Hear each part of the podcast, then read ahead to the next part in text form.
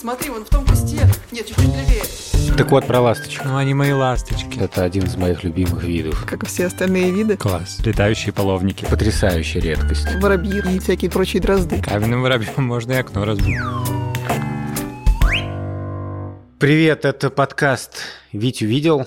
Подкаст, где мы рассказываем о птицах, невероятные всякие истории и еще как этих птиц отыскать. Меня зовут Александр Борзенко, я бёрдвотчер. Это значит, что я очень люблю птиц, стараюсь их везде отмечать, наблюдать и узнавать о них какие-то новые вещи. Привет, меня зовут Ника Самоцкая, и я орнитолог то есть такой человек, который изучает птиц. А меня зовут Сереж Дмитриев, я редактор, работаю в «Гусь-гусе» и придумываю вместе с ребятами этот подкаст. А кроме того, что я редактор, я, кажется, начинающий бирдвотчер. Я вообще ничего не понимаю про птиц, правда. С детства не помню примерно ни одной, кроме воробья. Но теперь пытаюсь их потихоньку запоминать. Да, Сереж, я тебе хочу сказать, что ты точно бёрдвотчер, может быть, и начинающий, но раскрою секрет. У Сережи был день рождения довольно давно. Давненько, да. Что не мешает нам еще раз его поздравить и напомнить, как мы его любим. Но самое главное, что Сереже подарили бинокль. А раньше у Сережи еще появился определитель птиц. А если у вас появился бинокль-определитель птиц, Сори, выбер дочер. Определитель птиц — это такая или книжка, или приложение, в которой описаны признаки какой-то птицы. Там такое-то оперение, такой-то размах, не знаю, крыла. Если это приложение, может быть, еще можно послушать, как она поет. Если это книжка, можно почитать, как она поет, как ее отличить от других птиц. Давайте я для тех, кто только подключился и не слушал первый сезон, расскажу немножечко о том, как вообще устроен наш подкаст. Мы тут обсуждаем птиц. Каждый эпизод состоит из того, что мы берем вид птиц или несколько видов, каких-то похожих друг на друга, например, разных там ворон, грачей или голубей, и рассказываем, где их искать, как их отличить. В случае с воронами, может быть, их несложно отличить от голубей. Но, например, ворон от грачей и от сорок а, может быть, кто-то не отличает. Я вот не отличал. Рассказываем, почему они классные, что они умеют, э, почему они умные или быстрые, или супер круто к чему-нибудь адаптируются, какие у них, в общем, сверхспособности. Собственно, рассказываю не я, потому что я ничего о птицах не понимаю, а рассказывают Саша с Никой. Послушайте наш первый сезон, если вы не слышали, там куча всего, по-моему, интересного и даже иногда смешного, я надеюсь. Хочется немножко сказать в общем про концепцию сезона. Ее особенно нету. А, первый сезон был посвящен птицам, которые водятся примерно везде. По крайней мере, в средней полосе России и в Европе. А, их можно встретить. И даже довольно просто встретить. Какие-то птицы вообще буквально везде, вроде голубей или воробьев. А какие-то живут скорее в лесу, какие-то на озерах. Но столкнуться с ними очень просто. Во втором сезоне нас интересует ровно то же самое. Птицы, которые живут примерно везде, где живет большинство наших слушателей и слушательниц. О которых каждый человек слышал, такие близкие к нам и такие необыкновенные. Именно. Но с одним небольшим поворотом. Начать мы хотим, а может быть и весь сезон посвятить это как пойдет, с птиц, которые прилетают в среднюю полосу России и в центральную Европу весной. Сережа забыл сказать одну важную вещь про второй сезон. Дело в том, что нам так понравилось с вами общаться, ну мне особенно, потому что в основном я отвечаю на сообщения в боте, что мы решили общаться с вами побольше и давать теперь вам небольшие задания. И первое задание будет уже в конце этого выпуска. Дело в том, что почти каждый день я читаю ваши сообщения. И сейчас вот не простецкое как бы время, и меня ваши сообщения ужасно поддерживают. Я хотел сказать всем, всем, всем, кто нам писал, рисовал, записывал голосовые сообщения. Огромное спасибо спасибо. Это очень интересно, то, что вы пишете, и очень здорово. Если вдруг я чье-то сообщение пропустил, я стараюсь отвечать на каждое. Простите, пожалуйста. Там просто в Телеграме, на самом деле, бывает так, что когда много сообщений наваливается, какие-то теряются. Саша говорит о том, что у нас есть бот в Телеграме, его можно найти, введя «Витю видел». И по умолчанию на сообщение там отвечает Саша Борзенко. Он не подписывается, но если вам пришло там сообщение, какой-то ответ на то, что вы писали, от бота подкаста «Витю видел», скорее всего, вам написал Александр Борзенко. Сообщение ваше невероятное. С некоторыми нашими слушателями, слушательницами у меня прямо завязались огромные переписки, и это ужасно здорово. Сереж, расскажи, пожалуйста, про свой бинокль. Что ты в него видел? Каких птиц? Бинокль класс. Я сейчас последний месяц живу в Армении хотя обычно я жил всегда в Москве. И в Армении я тут живу в основном в городе, который называется Гюмри. И там мной были обнаружены уже как минимум три вида птиц, э, на которых я раньше мало обращал внимания я все прохожу прям по-честному, даже если это сорока, которую ты открываешь определитель, и там первая строчка тебе пишут «Самая в мире известная птица, все определяют ее без определителя, мы тут пишем просто так, на всякий случай». Я такой, понятия не имею, как выглядит сорока, теперь, наконец, я буду знать. Вот я нашел... Тебя в детстве не считали вот этой детской считалочки, что сорока, сорока, сорока белобока, кашу а, варила, Ты знаешь, кормила. от того, что ее посчитали, я как-то не, не понял, как она выглядит. Но она же белоболка. У нее зато такой, например, хвост, который я бы никогда не догадался, что такой хвост есть у какой-то самой обычной птицы. Просто шикарнейший. Вот, я видел невообразимые стаи птиц, огромное количество, которые летают по самому центру Гюмри, над самым центром, э, которых я определил по определителю как чавок, птицы-чавки. А потом э, Александр Борзенко сказал мне, что это просто галки по-русски, а чавки, как выяснилось, это на болгарском. Вот, э, и еще видел трясогузку беленькую. Это круто, потому что я, например, сейчас нахожусь в Латвии, и до нас трясогузки, в общем, еще не долетели. Э, может быть, они где-то уже одинокие встречаются. Весенние птицы потихонечку прилетают. Прилетели жаворонки, Потихоньку-потихоньку прилетают крачки речные. Вот я видел уже регистрации. В огромном количестве прилетели гуси. Класс. Ника, что ты, что ты видел? Расскажи, где ты вообще? Я сейчас нахожусь в Германии, если точнее в Гамбурге. И это очень-очень зеленый город. Здесь бердвочить можно просто по дороге от дома к метро. Когда я выхожу из дома, я выхожу в такой закуток, э, где несколько деревьев, и дальше мой путь лежит через газон, детскую площадку, школу. И когда я иду к этому газону около школы. Рядышком есть такая живая изгородь. Она очень маленькая, она, не знаю, по пояс, может быть, мне. И внутри прям гнездо половников. Я не очень понимаю, жилое оно или прошлогоднее, но вот оно там есть. А половники тоже есть. И половники не беленькие красивые, как вот у нас в России, а они такие чумазые немножко. Как это в народе их называли раньше чумичками грязными. Вот они тут именно такие чумички с черными бровями, такие серенькие. А половник — это такое другое название длиннохвостых синиц, и про них мы чуть-чуть рассказываем в эпизоде про синиц. Можете послушать. Я не представляю себе, как выглядит ополовник, но мне очень нравится представлять э, себе летающие половники. Это примерно так и выглядит. Это такой мохнатый, беленький, или в моем случае такой чумазый половник с длинным-длинным, очень длинным хвостом, который ни секунды не сидит на месте. Вот. А еще здесь много ходит вот практически как куры вокруг э, вяхери лесные голуби, которые у нас-то в Москве больше держатся леса, и очень сложно увидеть в городе. Здесь они, их очень много, они совершенно не боятся э, с этими белыми пятнами на шее, гуляют среди сорок. А, и вчера мы замечательно совершенно под проливным дождем наблюдали за э, лесной зверушкой, которая просто взлетела тоже на живую изгородь и в двух метрах от нас пела. Так что тут много всего. Очень здорово. Ну, в общем, такие у нас птичьи новости. А сейчас мы хотим поговорить про ласточек. Сегодня особенный день не только потому, что у нас начался второй сезон, не только потому, что мы внезапно оказались в разных странах, а, но еще потому, что мы сегодня обсуждаем удивительных птиц. Это один из самых моих любимых видов. Что вы смеете, я абсолютно не понимаю. Сегодня юбилейный 13 раз, когда Александр Борзенко говорит, что это его любимая птица. Ну, я же не говорю самый, я говорю один из самых.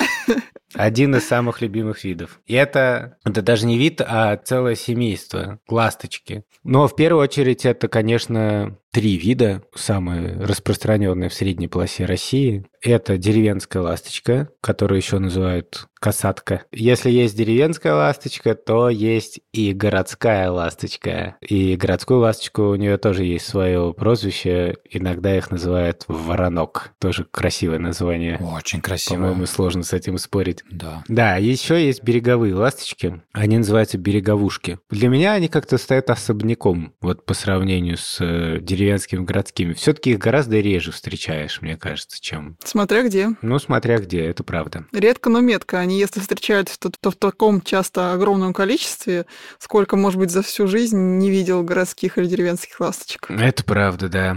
В общем, не знаю, как у кого, для меня ласточки — это еще символ весны. Когда прилетают ласточки, все, значит, началось. Да, как будто это общеизвестный факт. Многие люди считают, что ласточки — символ весны, даже я об этом знаю, хотя я ничего не знаю о ласточках. И именно поэтому вопросом этого эпизода мы выбрали такой — ласточки. Когда они прилетают? Когда их ждать, в конце концов? Но про это мы поговорим чуть-чуть позже.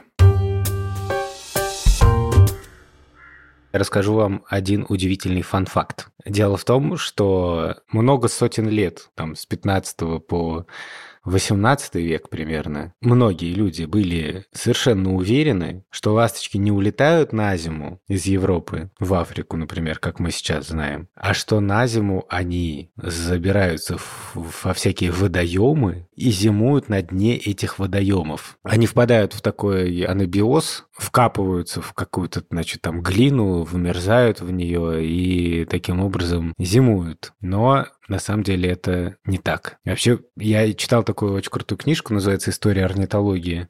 Я читал и просто орал, если честно. Каждую, каждую главу я иногда просто так закрывал книжку и начинал орать.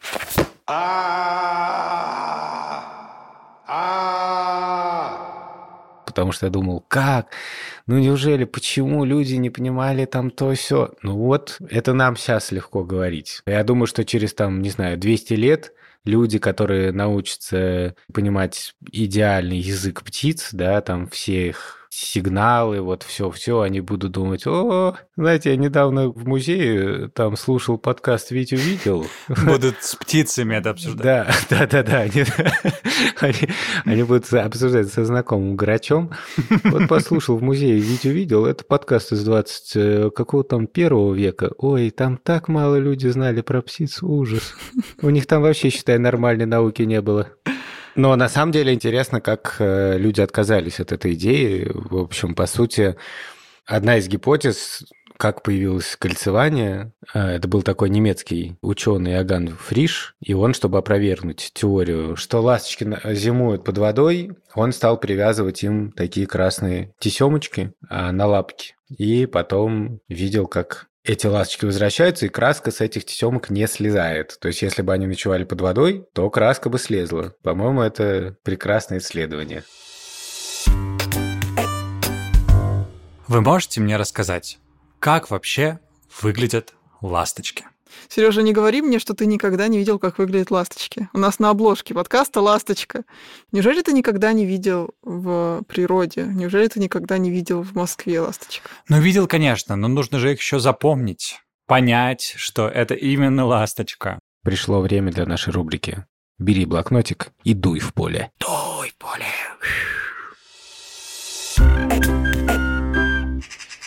Когда я выхожу в поле, у всех птиц Блокнотик. есть да, с блокнотиком. Когда я дую в поле с блокнотиком, как я уже рассказывал, я не совсем обычным образом вижу цвета, да. Поэтому я ориентируюсь не только на окраску птиц, которую не всегда видно, да, а просто на какое-то общее поведение. И вот чаще всего э, ласточки находятся в воздухе, носятся в большими достаточно группами, ну, часто так бывает. Почему? Потому что они охотятся в воздухе они ловят там насекомых. Иногда у них там какие-то бывают групповые танцы, групповые охоты. Я всегда фантазирую, что они одни загоняют несчастных мух, другие их там ловят. Поэтому мне кажется, что если вы видите птиц, которые носятся в воздухе кругами, то э, очень вероятно, что это именно ласточки. Размером ласточки, ну, побольше воробья, Хотя, честно говоря, их довольно сложно сравнивать не, с воробьем. не больше они воробья, поменьше. Такие маленькие. Воробей же очень маленький. Береговушка, она весит вообще там, 12-14 грамм. А воробей? То есть это малыши воробея. Сейчас я скажу, сколько весит воробей, но вообще воробей это довольно Не, но если тяжелое. каменный воробей, то он довольно тяжелый. Сейчас я вам скажу. Каменным воробьем можно и окно разбить. Вот, значит, воробей написано взрослый особь 24-40 грамм. То есть воробей все-таки он потяжелее, побольше. Вот. Обычно, мне кажется, бросается в глаза все-таки некоторая контрастность окраски, да. То есть, если Черно-белое вот это, да? Да, вы, вы видите черно-белое что-то, то, скорее всего, это ласточка. Ну, если они не очень большие размером, потому что еще черно-белые сороки, например. Сережина любимые. Мои любимые Мгм. собаки, да. Хорошо, Да, хорошо. еще не, не очень не очень многих птиц э, хвост вилочкой. Вот помните, мы в эпизоде про чаек немножко рассказали, как отличать от крачек. У крачек тоже хвост вилочкой, но крачки побольше.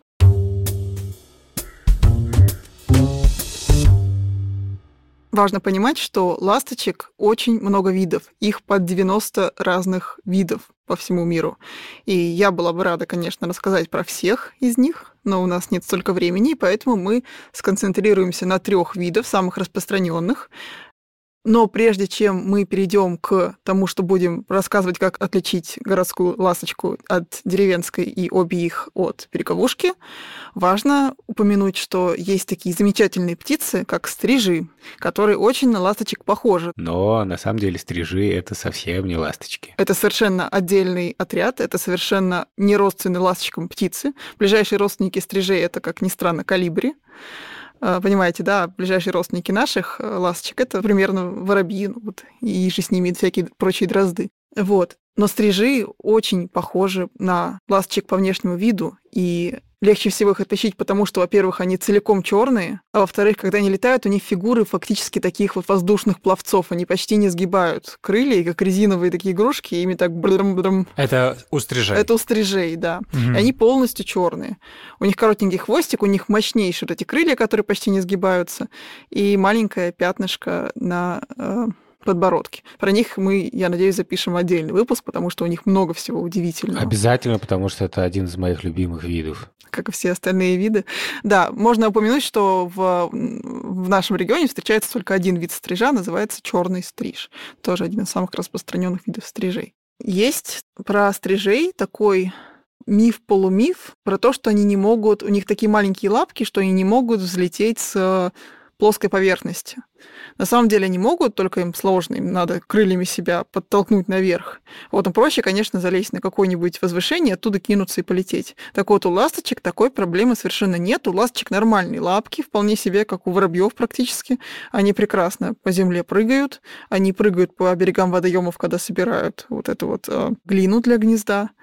И по, кстати, этому признаку, то, что вот э, птички прыгают, а потом по водоему собирают глину, а потом летят, тоже можно отличить ласточек от стрижей, потому что стрижи так не делают никогда. Стрижи практически на землю вообще не садятся, э, они всю жизнь проводят в воздухе. А вот ласточки очень вполне себе любят прыгать по земле, сидеть на проводах. Так вот, про ласточек. Я бы так сказал. Если рядом нет никаких водоемов, нету никаких карьеров песчаных над э, рекой, то, скорее всего, мы там не найдем береговушку, и про нее можно временно забыть, чтобы не путаться. Нам надо отличать, соответственно, ласточку деревенскую от городской. Это довольно просто. Деревенская ласточка – это такая ласточка, которую чаще всего везде рисуют. Она э, на всех плакатах, э, на всех признаках весны. Чаще всего деревенская ласточка – это ласточка с длинными косицами на хвосте, то есть у нее длинный хвост вилочкой. У нее белая брюшко. Подожди, что такое косица? Косицы, а, ну, косицы. У девочек видел, косы бывают, заплетают мамы. То есть обычные косы. Это буквально косы. Да, две косы такие длинные. Ну, для- длинные перья на хвосте. Важный момент про стрижей, то, что черные стрижи, они не зря называются черными, у них черное пузо. А у всех наших ласточек, у всех троих ласточек, про которых мы сегодня будем говорить, пузо белое. Поэтому если вы видите что-то похожее на ласточку с белым пузом, то это точно не стриж. Вот, значит, деревенская ласточка – это ласточка с длинными такими, э, называется по-научному рулевые перья на хвосте вот крайние рулевые, потому что хвостом рулят, да, птицы, они тормозят и рулят. Вот, крайние рулевые, они длинные, и говорят, что это такая ласточка с косицами, как у э, школьниц, например. А еще деревенская ласточка — это такая ласточка, у которой, как в аниме, э, красные щечки, да, она постоянно в таком полусмущенном виде, у нее красное лицо. Если вы видите ласточку с красным лицом, то это гарантированно деревенская ласточка. Просто от мороза деревенского щеки раскраснелись у них. Вот, а городскую ласточку отличить от деревенской очень просто, потому что она черная, а, сверху черная, снизу белая, а поясница вот у нее, где хвост начинается, там такая яркая белая полоса.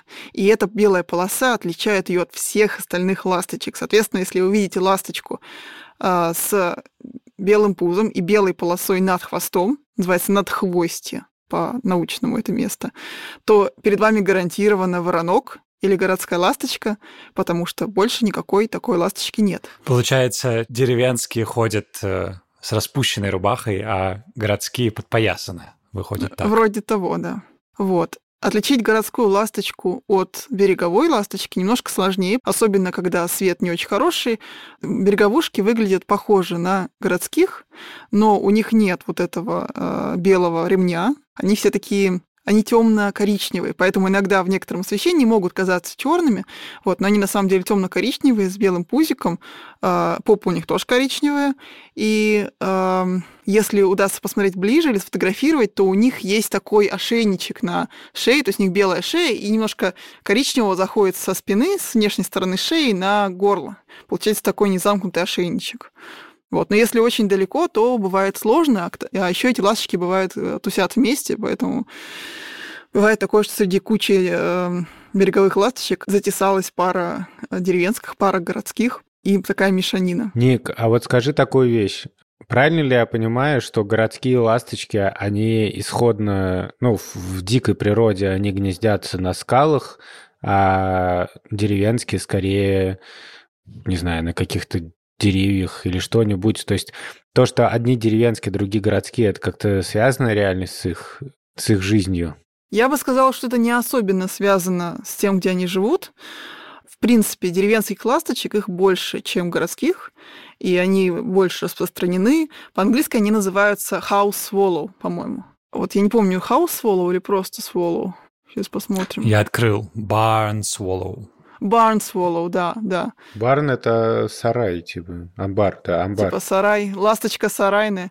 Да, э, деревенские ласточки часто гнездятся как раз в сараях, и я помню, очень большая часть моего детства прошла, собственно, э, в Украине. Вот. И у нас, у моей бабушки, там были коровы, которые жили в хлеву, и прямо над этими коровами, на деревянных балках этого хлева у нас были гнезда этих ласточек. Соответственно, приходишь, доешь корову, а над тобой эти ласточки летают, выращивают детей. Вылетали прекрасно в крошечное окошечко в этом, значит, хлеву. Или если ты заходил, открывал дверь, то они тоже влетали вместе с тобой в эту дверь. Вот. А городские ласточки так обычно не делают. Городские ласточки любят гнездиться на какой-нибудь отвесной стене, э, желательно вертикальной. Э, например, э, часто они это делают на стене под крышей домов. Вот. Но под крышами домов деревенские ласточки гнездятся тоже. И, кстати, отличить гнезда деревенской и городской ласточки очень просто. И те, и другие делают гнезда из глины. Они прилетают на берег водоема, набирают полный рот глины и летят и выплевывают эту глину, аккуратненько вылепляют такой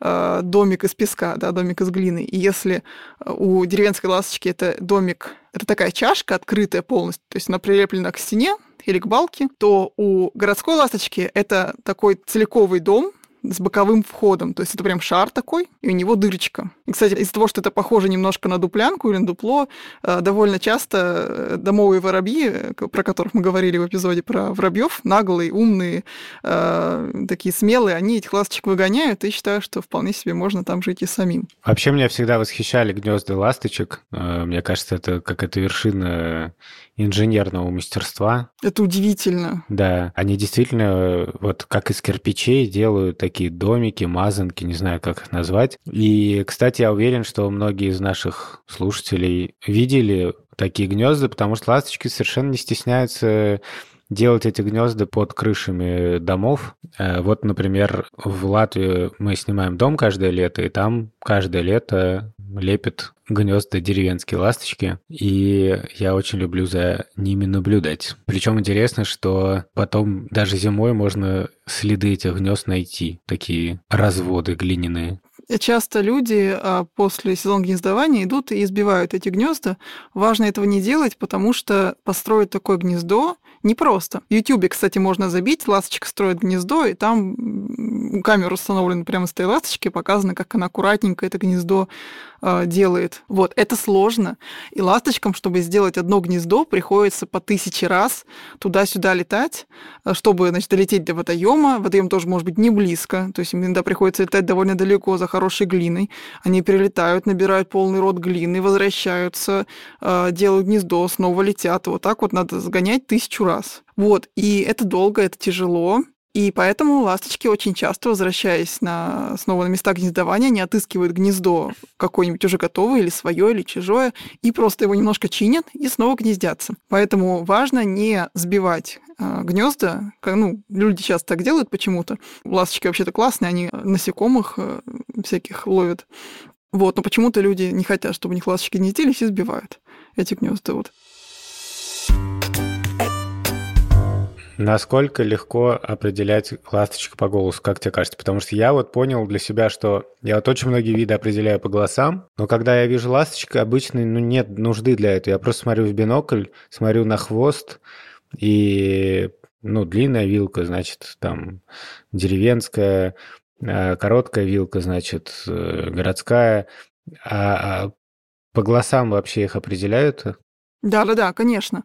Вот послушайте, как поет деревенская ласточка. У нее очень характерный голос. А, такой... Она как бы щебечет, щебечет, а потом такой ты-ту. Тыр-тыр-тыр-тыр-тыр-ты-ту. Голоса городской ласточки и береговушки, они довольно похожи. Это такой треск. Но немножко тоже разные. Если внимательно вслушаться, вот, допустим, городская, послушайте.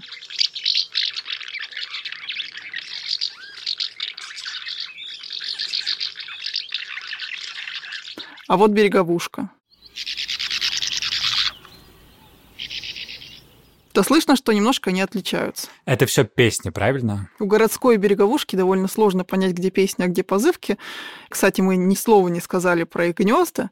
Береговушки называются береговушками, и по-английски Сент Мартин, то есть э, э, песочный Мартин, да, песочная ласточка, потому что они роют норы они роют норы в обрывистых глиняных или песчаных берегах. То есть, если вы идете, например, вдоль реки и видите такой обрывистый берег, просто усыпанный э, такими норами, э, дырками, то это вполне вероятно колония ласточек-береговушек.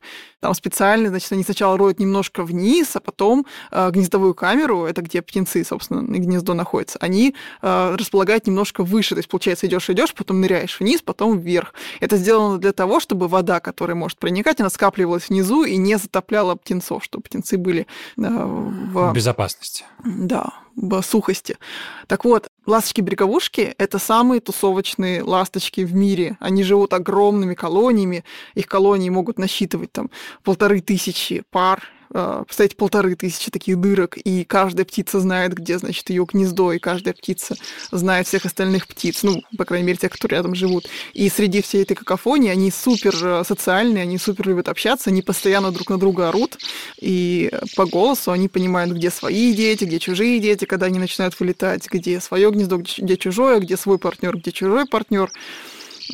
Они самые громкие Обычно, когда слушаешь звуки ласточек-береговушек, записанные, например, на том же сайте Ксеноканта, где мы часто слушаем э, птиц, то чаще всего это такая какофония из множества, множества, множества разных голосов. Это тоже еще один признак, по которому можно их отличать. Ласточки, про которых мы с вами говорим, это, собственно, самые распространенные ласточки можно сказать, даже в мире. Что касается деревенской ласточки, то она точно самая распространенная в мире. Как я уже сказала, все континенты, кроме Антарктиды.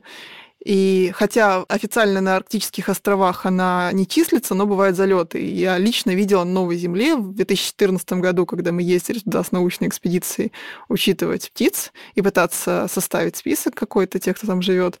Мы зашли на э, заброшенный маяк и нашли там погибшую деревенскую ласточку. Причем молодую, молодой такие пятнышки на хвосте. Это интересная находка, потому что до этого, кажется, только один раз находили на Новой Земле деревенскую ласточку. Интересно, какая у него была история? Ну, бывает такое, что у птиц что-то ломается в компасе, и они начинают лететь в противоположном направлении. Бывает такое... Это абсолютно как у меня с навигатором. К счастью, если у тебя сломается навигатор, то ты, может быть, немножко не туда уедешь, а если у птицы сломается навигатор, то она может окончить свой путь э, в Северном Ледовитом океане. И такое постоянно случается. Бывало такое, например, что я ходила на судне э, к островам э, Франца Иосифа, там мы исследовали такое место между как раз Новой Землей землей и землей Франца Иосифа, э, и к нам на борт прилетела внезапно восточная горлица.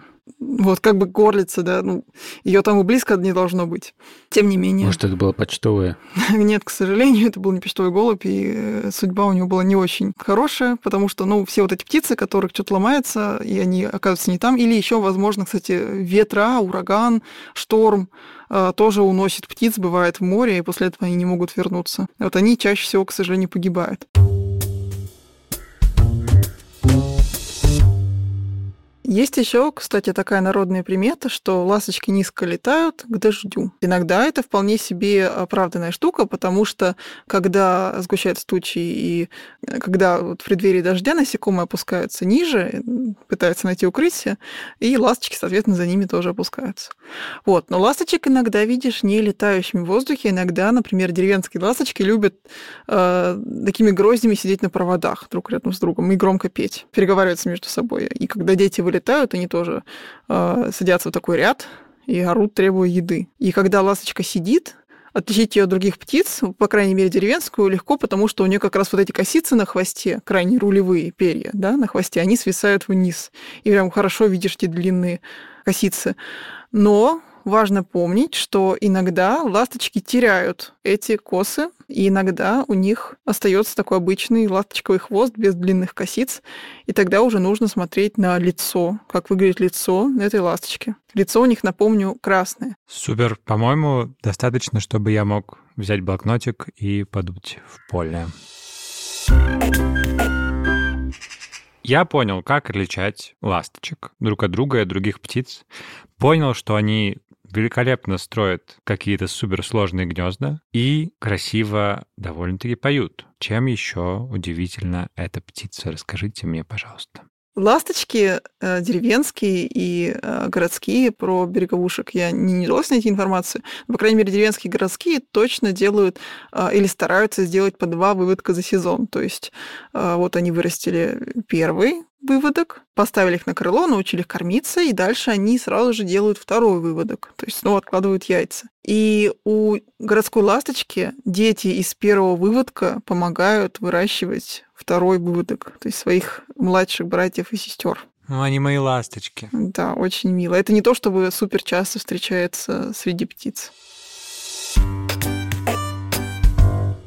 Мы летом живем в поселке, и я веду список этого поселка. Вот всех птиц, которые я там видел. Еще моя подруга хорошая, Ася Самохина, тоже ведет список этого поселка. Она тоже наблюдает за птицами. И вот там примерно 100 видов. Это не очень много для такого поселка, на самом деле. Но я, когда завел список, я решил посмотреть по базе данных латвийской, каких птиц другие люди регистрировали. Я был в абсолютном шоке, что в нашем поселке регистрировали рыжепоясничную ласточку. Для Латвии это потрясающая редкость. Во всей истории наблюдения Латвии их ну, там видели раза три, может, за всю вообще историю. И то, что это прямо в нашем поселке, для меня было совершенно шоком. Я увидел в базе, что там есть фотографии этой ласточки. Такие редкие находки, они всегда с фотографией. Просто потому что если вы скажете, что я видел дрон-то хм. и не вывести фотографию. Да, дрон, они, к сожалению, все вымерли уже благодаря людям. Там была фотография, и я настолько был поражен, восхищен, что в нашем поселке была такая редкость, что я вычислил по Google Maps по крыше, что это за дом, пошел туда и просто посмотрел на это место. Конечно, там не было никакой ласточки рыжепоясничной, но мне было приятно посмотреть и думать о том, что когда-то она там была.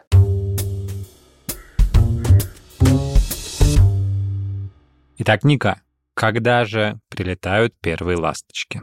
Первые ласточки прилетают, э, начиная с середины апреля, и заканчивают они прилетать где-то в середине мая. Сроки могут немножко меняться, потому что это сильно зависит от погоды. Ласточки зимуют разные виды немножко в разных местах. А, могут зимовать в Африке, могут зимовать на Мадагаскаре, могут зимовать в Южной Европе. И, например, если нужно лететь через Сахару, то очень важно поймать нужный ветер. Соответственно, если ветер будет хороший всю дорогу, то ласточки прилетят чуть пораньше, а если вдруг будет какая-то непогода, то ласточки могут задержаться. Теперь обещанная загадка. Загадки будут разные. Сейчас вам нужно просто послушать песню птицы и попытаться определить, что это за птица. Подсказка. В каком-то смысле эта птица – символ нашего подкаста.